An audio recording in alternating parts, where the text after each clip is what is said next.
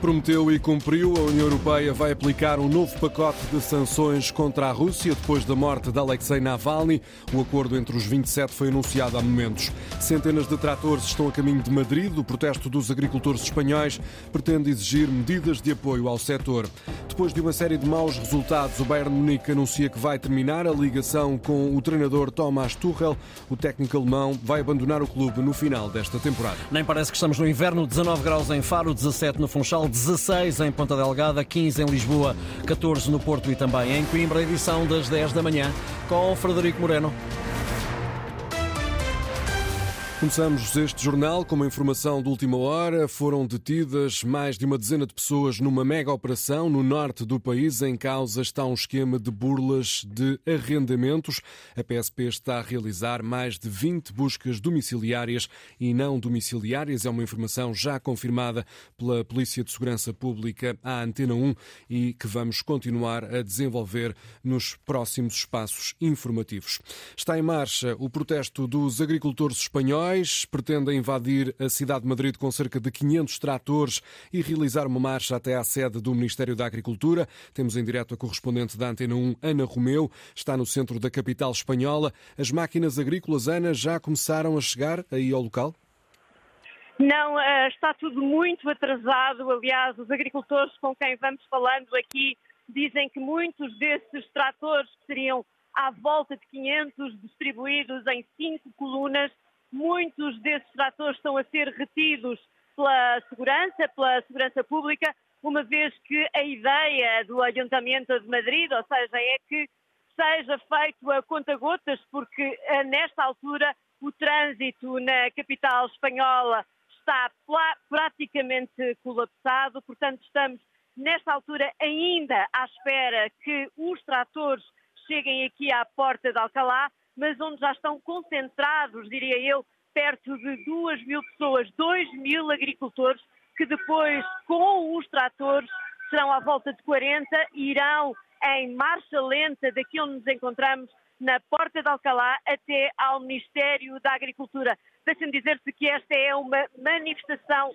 autorizada estamos já na terceira semana de protestos, uma terceira semana todos os dias com os agricultores na rua de maneira interrupta. A reportagem da Ana Romeu em direto do centro de Madrid a registar atrasos na chegada dos tratores que se dirigem para o centro da capital espanhola. Em França, o governo de Paris vai preparar uma nova lei até ao verão de forma a garantir mais rendimentos para os agricultores. Os agricultores franceses dizem-se sufocados por impostos e garantem que enfrentam uma concorrência desleal por parte de outros países. Esta manhã, o primeiro-ministro francês, Gabriel Attal, quis colocar água na fervura, anunciou que vai avançar com novas medidas para o setor, embora tenha deixado bem claro que não pretende abrir mão da diminuição de 50% no uso de pesticidas no setor da agricultura. A Rússia vai ser alvo de novas sanções económicas impostas por Bruxelas. A União Europeia chegou a um acordo esta manhã em relação ao novo pacote de medidas para penalizar Moscou. É uma informação oficial que foi divulgada na última hora. A Comissão Europeia já tinha anunciado a intenção de aplicar novas sanções contra a Rússia como resposta à morte de Alexei Navalny, o principal rosto da oposição a Vladimir Putin. Este será então o 13º pacote de sanções contra Moscou. É tempo de dar espaço à campanha eleitoral. O presidente da Associação Sindical dos Profissionais da Polícia justifica assim a decisão de suspender os protestos de rua até à data das eleições legislativas. O anúncio foi feito através de um comunicado pela plataforma das associações sindicais da PSP e da GNR, isto depois da manifestação não autorizada às portas do Cineteatro Capitólio em Lisboa na passada segunda-feira. Há instantes, em declarações à Antena 1, o presidente da ASP, Paulo Santos, explica que a luta pela atribuição do suplemento de missão vai continuar, mas sem protestos nas ruas. Não tem que ser necessariamente uma, uma mobilização de massas, mas poderemos ter outras formas escritas, etc., para para deixar ainda a nossa posição e o nosso acompanhamento àquilo que é o quadro político. Mas entendemos que era importante haver aqui um espaço uh, eleitoral e para que os partidos se possam apresentar também às populações naquilo que respeita ao seu programa e também, obviamente, àquela matéria que nos afeta. Os polícias vão adiar uma manifestação que estava prevista para o dia 2 de março. O encontro que iria juntar as forças de segurança de todo o país só vai acontecer depois das eleições, quando houver um novo quadro político. Quanto ao protesto da passada segunda-feira, a plataforma que junta os sindicatos da PSP e da GNR afasta responsabilidades na deslocação de alguns manifestantes que estavam em protesto no terreiro do Passo e que foram para o Capitólio, onde estavam a debater os líderes do PS e do PSD.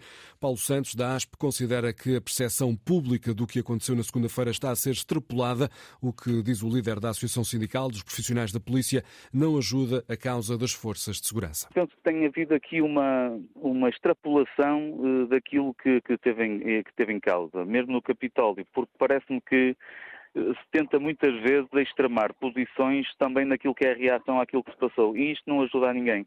E parece-me a mim que era importante é que o próximo governo, aquilo que, que surgirá das eleições do dia 10 de março, possa perceber o que é que andamos a dizer há muito tempo e aquilo que é o estado de desmotivação dos profissionais.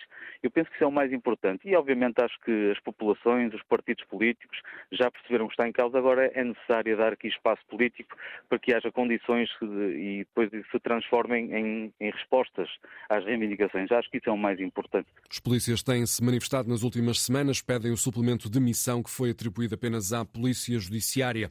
A secretária-geral da CGTP olha para as reivindicações dos profissionais das forças de segurança e fala numa luta com reivindicações legítimas. Ouvida esta manhã pela Antena 1, Isabel Camarinha admite que tem havido formas de protesto diferentes do habitual, mas lembra que estes trabalhadores há anos que não são ouvidos. O descontentamento é muito grande e então é natural que haja ah, também alguma uh, forma diferente de agir, alguma uh, forma, expressarem-se de forma diferente.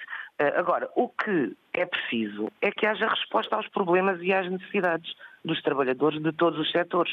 As forças de segurança estão a expressar o seu legítimo descontentamento pela forma como o governo eh, discriminou uma parte destes trabalhadores em relação a outros e também anos e anos eh, em que estão a apresentar as suas reivindicações e não, não há essa resposta.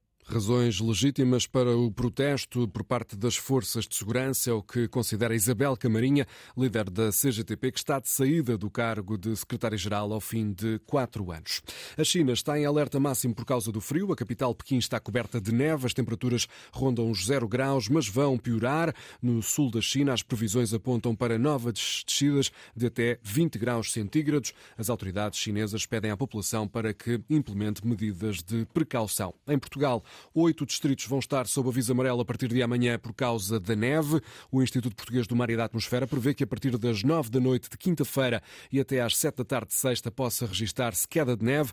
A meteorologista Cristina Simões faz referência aos distritos abrangidos por este aviso amarelo. Será uma situação entre o final de quinta-feira e sexta-feira, dia 23.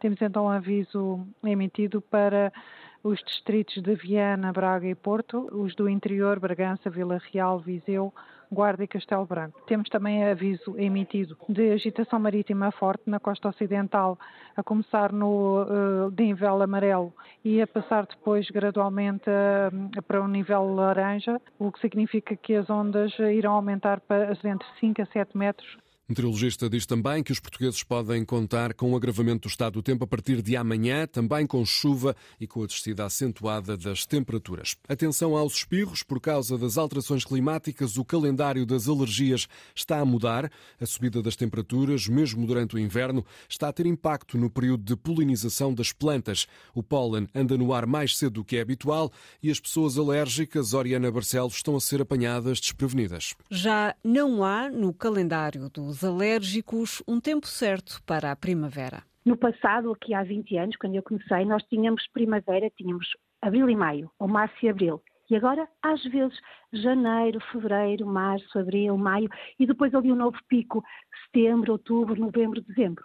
A antecipação do calor adianta também o tempo de polinização das plantas e, com isso, o padrão das alergias. Isto acaba por traduzir numa temporada de alergias mais longa e muito mais difícil. No consultório da alergologista Ana Cristina Morete, os doentes dão conta das mudanças. Apanhados de surpresa pelo calor antecipado, não conseguem precaver-se contra os pólenes. O doente precisa de perceber que antecipadamente tem que começar a sua medicação controladora e tomar também os cuidados necessários para diminuir a exposição aos pólenes que também implica mudanças no dia a dia do doente. O problema, diz a presidente da Sociedade Portuguesa de Alergologia, é especialmente grave para quem sofre de asma. Muitas das crises graves de mal asmático, com necessidade de ingressar o doente em cuidados intensivos, é precisamente uma rápida eh, de, de, de, degradação da parte respiratória pelos pólenes sem o doente estar a contar. Para a Sociedade Portuguesa de Alergologia não há dúvidas, as alterações climáticas também têm de estar refletidas nas políticas de saúde e no tratamento da alergia ao pólen. É uma consequência das alterações climáticas, as alergias estão a chegar cada vez mais cedo. Os técnicos superiores de diagnóstico e terapêutica estão em greve nas regiões norte e centro do país, um protesto que vai afetar utentes do SNS com cirurgias agendadas ou exames marcados. Ouvido há pouco pela Antena 1, o presidente do Sindicato Nacional dos Técnicos Superiores de Diagnóstico e Terapêutica, Luís Dupont, diz que ainda não dispõe de números relativamente à adesão à greve, mas antevê uma grande mobilização por parte destes profissionais. Prevemos uma boa adesão à greve, até porque há muito descontentamento por falta da clarificação do Ministério da Saúde. A atribuição de pontos não está a ser igual em todas as instituições, apesar de nós já termos muitas sentenças que acordam os tribunais de segunda instância a dizer o que é que resulta da nossa avaliação de desempenho. E o Ministério da Saúde teima em não clarificar isto e, portanto, nós temos instituições que aplicam um determinado número de pontos e temos outras que, que aplicam um determinado número de pontos. Portanto, isto não é uma questão de negociação, portanto, isto não é um problema que o Governo não possa resolver, porque isto é pura e simplesmente o Governo clarificar e dar uma orientação técnica que não tem nada a ver com negociação. Para além da greve de 24 horas, os técnicos superiores de diagnóstica terapêutica têm também prevista uma concentração de protesto para daqui a cerca de uma hora em frente ao Hospital de São João, no Porto. É o divórcio. Depois de uma série de maus resultados, o Bayern de Munique anuncia que vai terminar a ligação com o treinador Thomas Tuchel, mas não com efeitos imediatos. O técnico alemão vai abandonar o clube no final desta temporada. O Bayern está a fazer um campeonato decepcionante na Alemanha, ocupa o segundo lugar a oito pontos de distância do líder da Bundesliga, o Bayern de Leverkusen. Notícias na Antena 1, RDP Internacional, Antena 1 Madeira e Antena Açores. A edição foi de Frederico Moreno. A informação está também disponível em notícias.rtp.pt.